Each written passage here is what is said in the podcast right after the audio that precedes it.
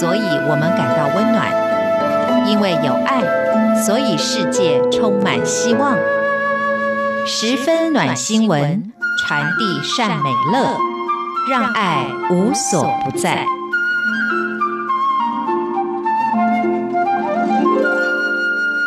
亲爱的朋友，大家好，我是刘冠佑，欢迎收听十分暖新闻。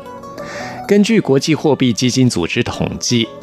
在非洲的马拉威是名列二零一九年世界十大穷国的第四名。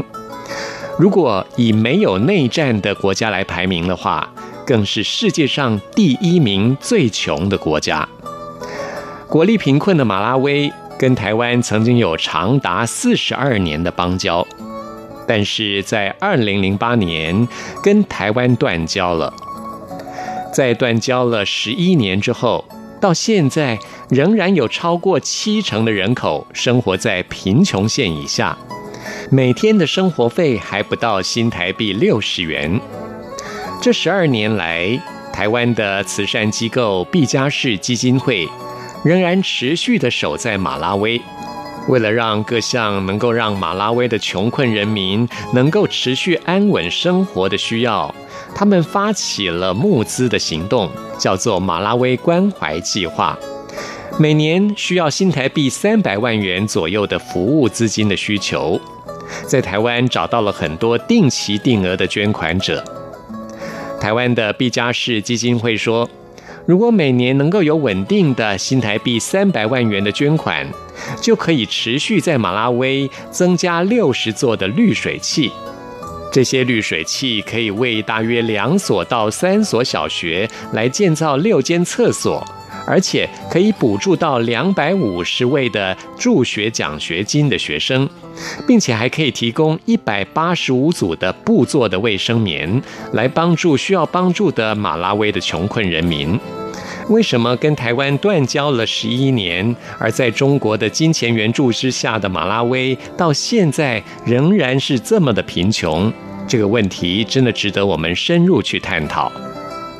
在马拉威有一个非常严重的问题，那就是霍乱。平均一天有十二位小孩会喝下污染的水而丧命。根据世界卫生组织和联合国儿童基金会的数据显示，世界上有百分之九十一的人享有干净的饮用水，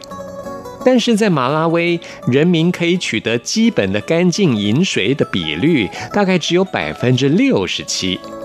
这也代表每三个人就有一个人没有办法获得干净的饮用水。在马拉威，他们主要的饮用水来自一座湖。这座湖叫做马拉威湖，其实这座湖的面积相当的大，整体面积比整个台湾还大。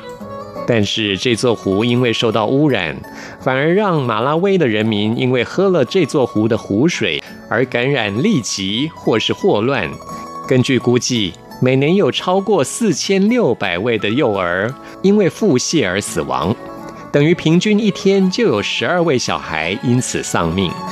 根据台湾的毕加士基金会执行长周文珍女士表示，针对霍乱盛行的马拉威村落，建造可以半永久使用又低成本的生物杀滤式滤水器。这三年来已经安装了超过一百一十五座，他们希望在明年二零二零年能够持续扩大建造的范围，规划要安装六十座。而基金会也教导偏乡的妇女制作布做成的卫生棉，来提升当地妇女的健康，以连带的提升了女孩子受到教育的机会。因为在马拉威有超过二分之一的女孩子没有办法念完小学，像是在今年八月终于录取并且升上中学的一个女孩，叫做 Jean，她很开心地分享她生活的改变。她说。她原本像其他的马拉威女孩一样，很害怕月经的到来，因为买不起卫生棉，只能用粗布包住身体，也不敢坐下来，因为担心会受到感染，更因为害怕渗出经血被当作不洁。而现在有了布的卫生棉，终于可以放心的去上学，她的成绩因此进步了。在今年八月终于考上了中学。也许我们的男性的听众朋友无法理解这些女性的痛苦，但是我想很多女性的听众朋友一定知道，在这样的情况之下，真的很需要帮助。根据毕加士基金会透露，未来如果经费足够，他们在二零二零年还会规划建设当地女性非常需要的生理期更换室，因为有了这些更换室，他们才可以去换上干净的布做的卫生棉，来降低因为生理期的关系造成的缺课或辍学。像是一位女孩，她叫做 Bertha，她就说。她从小的梦想就是成为护士，帮助更多人。但是他曾经因为刚刚我们所提到的，在当地女性会遇到的这些在生理期的障碍，还有因为家里贫穷没有办法升学，就在台湾的毕加士基金会的帮助之下，还有当地师长一路的照顾，再加上他自己非常的努力。终于在今年的六月，他考上了他梦想中的学校，也就是马拉威的国立姆祖祖大学。在高等教育普及率不到百分之一的马拉威，这真的是非常难得。所以巴尔达说，他非常感激在一万公里外的台湾人民，愿意提供奖学金，让他有机会求学，回馈自己的家乡。在圆梦之后，Bertha 回到了自己的母校，担任义务教师，帮助当地的小朋友学语文、学数学，把他所学所得分享给身边所有需要的马拉威的人。如果没有奖助学金的支持，像 Bertha 这么优秀的女孩，很可能永远得不到机会。也许听众朋友会问，为什么台湾跟马拉威在断交之后，他们这群原本在这边帮助马拉威的医疗人员不肯离开呢？